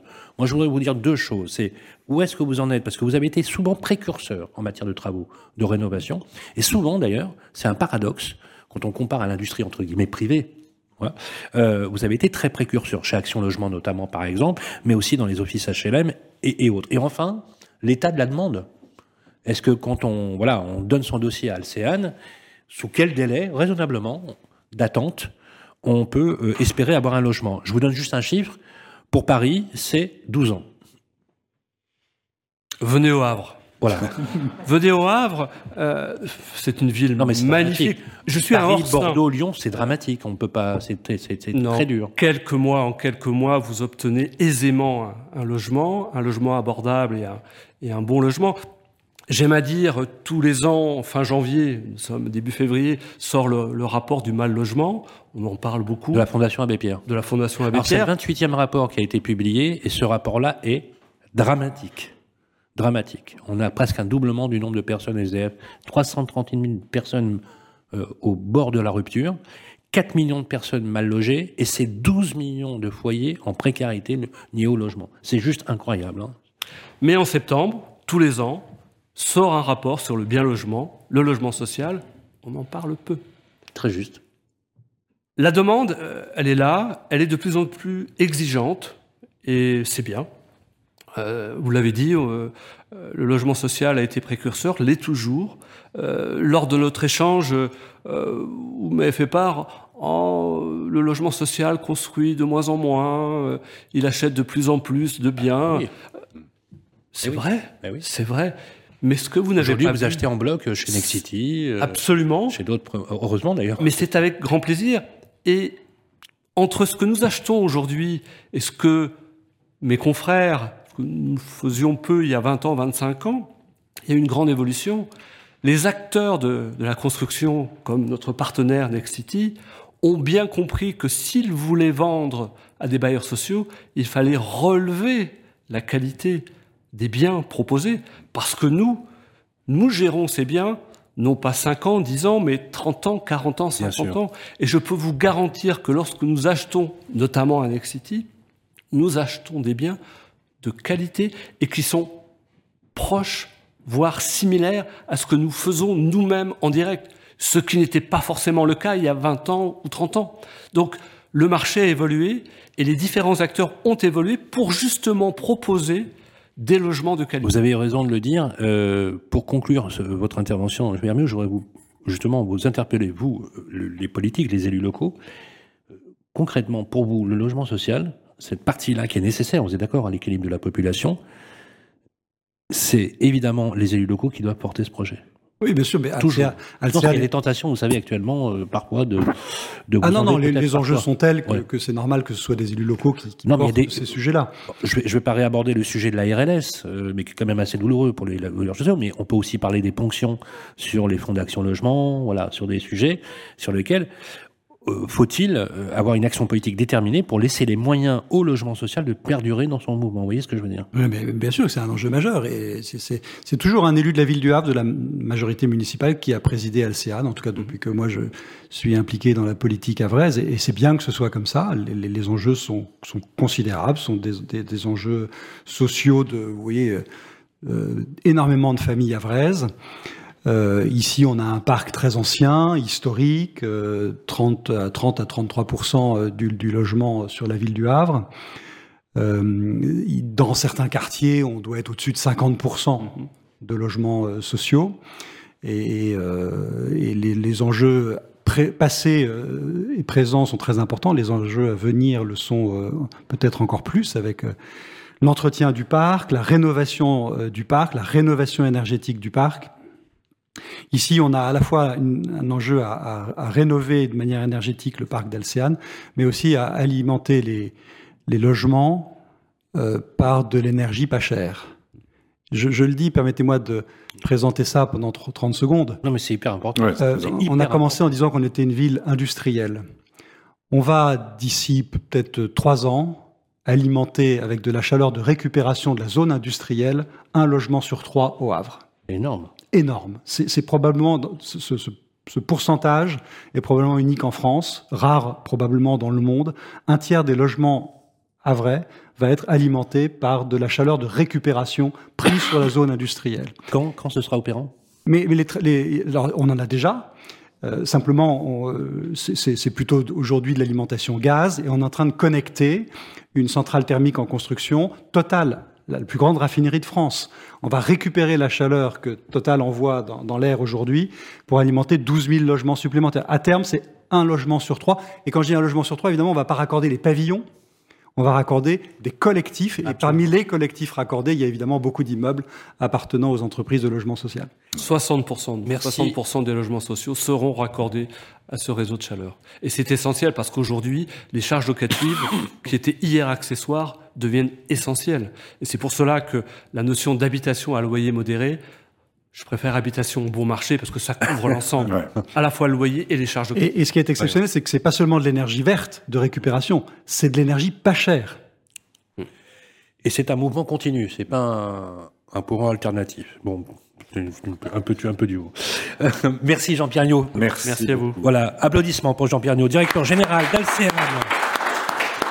Et nous allons conclure la dernière séquence euh, très importante. Restez avec nous, bien évidemment, euh, pour parler de ce sujet bien mieux, c'est-à-dire parler de rénovation énergétique avec nos amis d'Elio. C'est tout de suite après ça. Les clés de la ville, bien mieux avec Elio. Voilà, de retour ici au Havre et on est toujours bien mieux, mais bien mieux c'est la séquence qui nous occupe, bien évidemment. Un grand remerciement euh, à Jean-Baptiste Gastine qui nous accueille ici au Musée d'Art Moderne. Un art magnifique, je le rappelle tout à l'heure, il faut vraiment venir. Je rappelle que vous êtes le premier adjoint à la ville du Havre et merci beaucoup de nous recevoir et merci également à l'ensemble de vos équipes. Olivier, nous recevons euh, sur le plateau Claire Gagnère, bonjour. Bonjour. Secrétaire général du groupe Helio, spécialiste de la rénovation énergétique inutile de dire que c'est dans l'air du temps. Oui, c'est dans l'air du temps, Claire. Bon, on est très heureux de vous retrouver après, voilà, après Nice. Effectivement, donc spécialiste multisecteur de l'efficacité énergétique. Bon, quand même quelques petits mots sur Helio? Qui on est Oui. Alors Helio, bah, on est un groupe indépendant, pionnier sur le marché euh, des économies d'énergie euh, depuis 2008, euh, et on propose des solutions, des programmes à tous les secteurs, donc industriel, secteur tertiaire, public, privé. Euh, des solutions pour économiser l'énergie, pour maîtriser sa facture énergétique, consommer mieux, consommer mieux. Et à chaque fois, donc, on a la chance, et vous allez nous apporter des conseils pratiques et des exemples, notamment au Havre. Pourquoi faut-il mener des travaux de rénovation énergétique? Comment, comment économiser? Mais tout d'abord, vous avez réalisé, alors là c'est au niveau national, euh, une enquête auprès des copropriétaires sur le sujet justement de la rénovation énergétique en habitat collectif. Qu'est-ce qu'on peut en retirer? Ah oui, alors on va, vous annoncer aujourd'hui euh, en première, hein, en, tout premier, euh, une première communication sur euh, ce sondage que l'on a réalisé auprès de plus de 370 personnes, qui ont répondu à notre enquête, et on leur a posé deux questions. donc c'était des copropriétaires occupants. On leur a posé deux questions. La première, c'était le poids de l'énergie en fait sur leur, les charges, et, la deuxième sur l'implication du syndic sur les projets de rénovation énergétique. Alors le premier constat, c'est effectivement que euh, sur, ces, sur ces personnes que l'on a interrogées, euh, le poids de l'énergie, c'est plus de 30% en fait. Hein, pour 50% ah, d'entre eux, c'est 30% sur leur, sur leur charge. Et sur la question, est-ce que votre syndic vous parle de projets de rénovation énergétique? Eh ben, ça n'a pas vraiment beaucoup évolué entre 2021 et, et 2022, puisque 82% des personnes interrogées nous disent que leur syndics n'ont jamais évoqué de sujet de rénovation énergétique. Ah oui, c'est énorme, 82%. tout à fait. La rénovation énergétique, c'est un secteur assez euh, euh, complexe, technique, et on a besoin d'accompagner euh, les syndics, et c'est un peu notre rôle aussi. Hein. Nous, aujourd'hui, on accompagne, on, on, assiste même aux assemblées pour parler des sujets de rénovation ah énergétique à la fin des chantiers. les solutions d'accompagnement euh, qui Tout à fait. on pose toujours la même question, effectivement, avec Olivier. Euh, est-ce que le Havre est un, un bon ah, élève? Très intéressant. Alors, on a fait. Combien de logements euh, au Havre? et voilà. On, a une petite cartographie qu'on affichera, je pense, après dans le dans le sur le site. Mais effectivement, donc le parc de logements du Havre aujourd'hui, c'est un peu plus de 93 000 logements. Je vous apprends rien, euh, avec euh, une partie euh, très importante de, de, de, occupants locataires, plus de 60% en fait sont des occupants locataires, 73% d'appartements et 26% de maisons individuelles. Alors, ce qu'il faut savoir, c'est que plus plus intéressant, c'est la performance énergétique de ce parc euh, au Havre. C'est pas très bon, a priori. C'est pas hein. très bon. C'est pas très bon, euh, puisque plus de 50% des logements sont euh, assimilés passoires énergétiques, euh, avec effectivement des classes euh, entre G, E, F, G, G. voilà, exactement. Euh, donc, euh, il y a effectivement un effort important à faire. Vous êtes d'accord sur ces le parc. chiffres-là Oui, on, on- on les connaît. On avait fait il y a, il y a une dizaine d'années, euh, par des caméras thermiques, on avait mesuré les, les toits des immeubles Ouais. Ah, du Havre. Top. Il y avait des couleurs qui, qui euh, voilà, s'affichaient de plus en plus vers le rouge quand c'était des passoires thermiques. Donc pour vous, c'est pas une surprise. Non, non, on avait fait, un- on avait fait un- ce travail-là déjà très précurseur. C'était il y a une dizaine d'années. Mhm. Ça avait révélé en effet qu'il y avait Mhm. beaucoup, beaucoup de logements. Parce qu'avec 50%, Qui était mal vous êtes vraiment euh, très dans, mal le, isolé, ouais. dans le, vous êtes vraiment dans le, voilà, c'est pas bon du tout. bah, je pense que la, la bonne nouvelle, c'est qu'on peut effectivement euh, trouver des solutions euh, pour rénover euh, ce parc. Grâce À. Grâce à Elio, grâce à Elio, Notamment. surtout aux entreprises de travaux euh, locales. Bien sûr. Euh, puisque sans les entreprises de travaux, euh, on ne peut pas effectivement euh, faire tous ces chan- chantiers de rénovation énergétique. Donc euh, l'objectif effectivement, c'est de euh, faire ces rénovations pour euh, changer de classe, hein, puisque on l'a dit, on l'a répété depuis le début de Mmh. cette émission qu'il va y avoir, il y a déjà des mesures assez euh, drastiques sur les Ouais. sur la location de des passoires énergétiques, donc et bientôt la vente de ces. euh, de Mmh. Ça a ces- commencé en janvier 2023. Tout à Janvier fait, avec les ouais. G+, Ouais. et donc Exactement. 2025 avec, euh, avec les G, c'est quelque chose qui, qui vous inquiète, vous, quand on a vu notamment Edouard Non, Surtout quand vous voyez que les locataires, quand même, occupent des, des véritables passoires et que le Oui. budget d'énergie n'est pas neutre. Oui, hein. oui, oui, il pourrait y avoir dans les prochaines années, euh, si vous ajoutez à ça euh, le zéro artificialisation net, euh, la difficulté d'avoir des droits à construire, C'est clair. euh, il pourrait y avoir vraiment une tension de, de plus en plus vive sur le, sur le logement dans, dans, dans, dans les villes, dans les grandes villes, bien sûr. Vous seriez pour revoir le calendrier, en fait? Bon, pour l'instant, on est dans une euh, phase d'élaboration du, du zéro artificialisation net. Hein, c'est, c'est, euh, mais, Mais mais sur on la- s'y prépare. Mais, sur la loi, sur la loi climat et résilience qui a fixé le cap jusqu'en 2034. Est-ce que vous partagez l'idée d'avoir un- une pression par le nombre d'années qui est quand même assez faible? Vous savez, ça représente 4 800 000 euh, logements en étiquette F et G, c'est juste considérable. Oui, c'est considérable. Non, je ne sais pas s'il faut revoir le calendrier. Euh, ce qu'il faut, c'est, c'est, c'est peut-être euh, simplifier, clarifier euh, comment on peut rénover son logement, parce que je crois que les gens ont besoin d'être accompagnés. C'est, c'est pas si facile. Tout à fait. Euh, et, Non, parce qu'on euh, parle d'accompagnement euh, sur l'énergétique, mais aussi tout un accompagnement social. Oui, l'accompagnement social, le conseil, l'accompagnement financier. Euh, ici, on part de très très loin, vous l'avez dit. Oui. Mais on, on a lancé ou réalisé ou lancé 10 000 euh, chantiers de rénovation énergétique, enfin euh, 10 000 équivalents logements. Oui, parce que pas 10 000 chantiers, c'est 10 000 logements qui ont été déjà rénovés ou qui sont en, en- en train d'être rénovés avec l'accompagnement de la communauté urbaine, parce que c'est à l'échelle de l'agglomération que ça se passe. Parce qu'entre l'économie et l'écologie, il n'est pas évident de trouver le juste équilibre. Et on sait qu'il y a des familles qui peinent déjà à rembourser leurs ouais. crédits euh, de Ouais. travaux. De se lancer quand on sait qu'on passe de classe FG pour passer à D, que ça coûte entre 40 000 et 60 000 euros, voire plus, c'est quand même Et dans un le sacré rapport, budget. et dans le rapport de la Fondation Abbé Pierre, on a bien pointé que le premier poste, mais ça vous le savez déjà, de décrochage avant de payer, de ne plus payer son loyer, c'est l'énergie. Et donc l'énergie devient la symbolique finalement du décrochage. Tout à fait. ouais. Donc, C'est pour ça qu'il faut, comme, comme vous le disiez très bien, il faut les accompagner. En fait, il faut expliquer euh, quel type de travaux peut être effectivement performant. Donc, on parle de plus en plus aussi de rénovation globale. Euh, on s'aperçoit que faire des petites rénovations par geste, eh ben, on n'arrive pas effectivement à atteindre euh, un, un bon score euh, au niveau euh, économie d'énergie. Donc, se lancer dans la rénovation globale, c'est coûteux. Euh, mais il y a également beaucoup d'aides aujourd'hui. Donc le, le rôle de, de, de- des équipes, par exemple des équipes d'Elio, c'est effectivement d'accompagner les ménages dans la compréhension des différents mécanismes, euh, d'accompagner les artisans euh, à faire les bons travaux, et voilà, et d'être vraiment le, le- le partenaire de confiance pour se lancer dans la rénovation énergétique et la rénovation globale. Alors justement, un premier cas concret au Havre. Premier cas concret. Le premier cas concret, on va prendre le cas d'une copropriété euh, au Havre, bien sûr. réel, hein, je précise. Totem.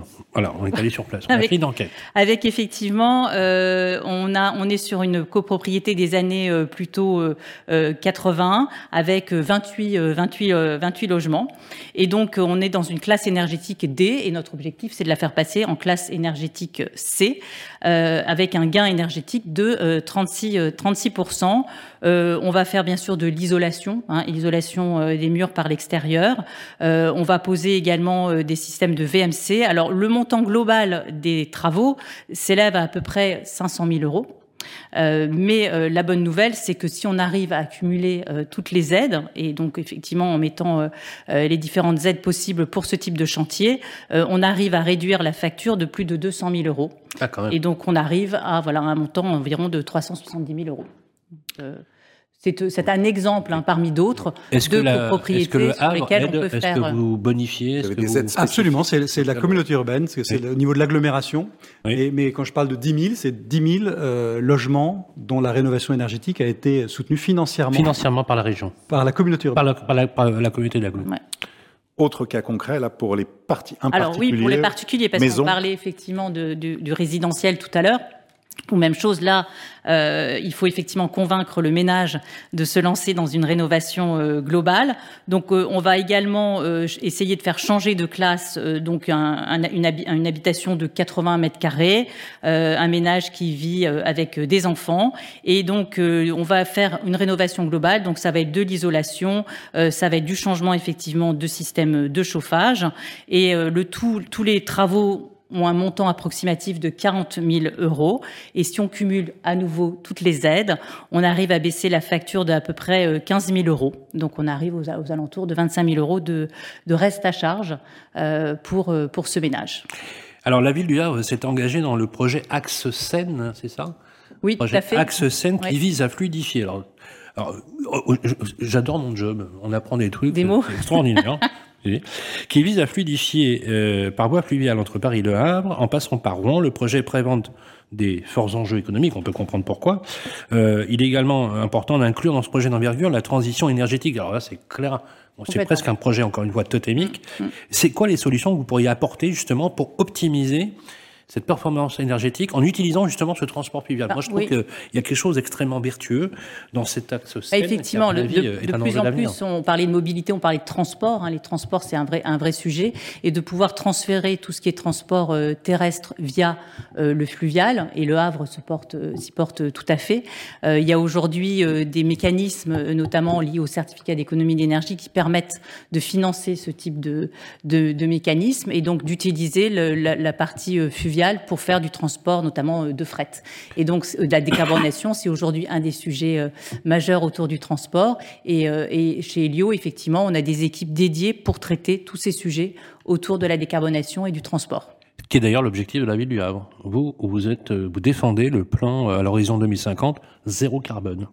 Oui, oui, bien sûr. Vous allez l'atteindre Euh, alors, ça va pas être facile avec la zone industrielle euh, que l'on a. Non, mais voilà, c'est mais, c'est pas une mais, question piège, mais bon. mais, mais en- d'une certaine façon, on n'a pas le choix. Oui, bien sûr. Euh, On, on sait que si les grands industriels émetteurs de CO2 euh, veulent rester ici, il faut qu'ils réduisent leurs émissions de CO2 et qu'ils aillent vers des processus de décarbonation. Et on a aussi intérêt à décarboner en effet les transports et donc à utiliser beaucoup plus le rail et le fleuve qu'on ne le fait aujourd'hui. C'est des enjeux majeurs pour, pour le Havre et pour la vallée de la Seine en général. Oui, vous dites que c'est le sens de l'histoire, en fait. Ah oui, mais, mais, mais c'est, c'est, c'est- c'est engagé. C'est-à-dire que Oui, c- c'est- ouais, c- c'est cette déjà- transition-là, Elle est irréversible. elle, elle est, euh, avez elle est obligatoire et elle est déjà engagée. Mhm. Euh, j'espère qu'on ira assez vite, C'est très clair. euh, mais, mais c'est engagé. Un triomphe d'applaudissements pour Claire Gagnère, secrétaire générale d'Elio. Restez avec nous. Voilà, il est temps euh, euh, de, nous quitter et j'aimerais euh, vous dire, Jean-Baptiste Guessine, euh, adjoint au maire du Havre, tout le remerciement des équipes de Radio Imo, du Figaro Immobilier, de l'accueil que vous nous avez réservé, du temps que vous prenez pour participer à cette émission dont on espère qu'elle aura éclairé, rendu plus attractif la ville. Et j'aimerais citer finalement, vous savez, les maximes de Diderot, l'encyclopédiste. Il y a une maxime que j'aime beaucoup, je la dis de temps en temps quand je suis en forme c'est il, il existe deux sortes d'hommes, on pourrait dire deux sortes d'élus. Il y a ceux qui ne voient dans le monde que ce qui est, et ceux qui voient dans le monde uniquement l'immensité des possibles. C'est peut-être ce qui rend les premiers pusillanimes et les seconds téméraires. Je pense que définitivement, vous êtes, et la ville du Havre, est téméraire. Merci Jean-Baptiste Gastine de nous avoir accueillis. Il est temps de nous quitter. Olivier, nous allons nous retrouver le mois prochain. On va se retrouver peut-être une conclusion, Monsieur Gastine, quand même. Non, c'est, vous m'avez remercié, mais c'est moi qui vous remercie euh, de, de vous être intéressé le Ha- au Havre, pardon, de vous être déplacé au Havre, d'avoir euh, découvert ou redécouvert le Havre après une très très longue absence. Oui. Écoutez, vous êtes les bienvenus, vous revenez quand vous voulez. Merci, Merci beaucoup. Et les prochains rendez-vous, alors, euh, les prochains rendez-vous des clés de la ville, eh bien, nous serons à Tours le 23 mars Dans prochain. une ville écolo. Voilà. Ensuite, nous irons à Lorient. Ce sera en avril. Et puis, on sera à Nîmes au mois de mai. Puis, je sais qu'on sera à Annemasse, notamment, euh, l'été prochain. Voilà pour les Voilà. prochains rendez-vous. Et bien sûr, publié dans le Figaro Immobilier, sur les plateformes de Radio Imo, le podcast qui va bien, vous le téléchargez, on est présent aussi sur toutes les plateformes d'écoute, Google, euh, Google Play, Apple Podcast, Deezer, Spotify. Et bref, il y a du Havre partout. On va inonder la France euh, du Havre. Il y a peut-être une symbolique autour. Allez savoir, on va développer l'horizon des possibles. Merci en tout cas d'être avec nous euh, pour ces programmes-là. Euh, merci à Lorenzo Il Magnifico, notre super réalisateur, Alexandre Burkhardt, le réalisateur caméraman. Merci à Grégoire, à Grégoire Darico, euh, qui est le producteur qui a fait ces émissions. Merci également à nos partenaires qui nous permettent, grâce à vous aussi, d'aller de ville en ville et de dire que la France a un incroyable talent. Merci à toutes et à tous. Prenez soin de vous et au mois prochain. Les clés de la ville, une production Figaro Immobilier et Radio Imo. En partenariat avec le Conseil supérieur du notariat, Elio, Arkea Banque Entreprise et Institutionnelle et Nexity. Présenté par Sylvain Lévy-Valency et Olivier Marin.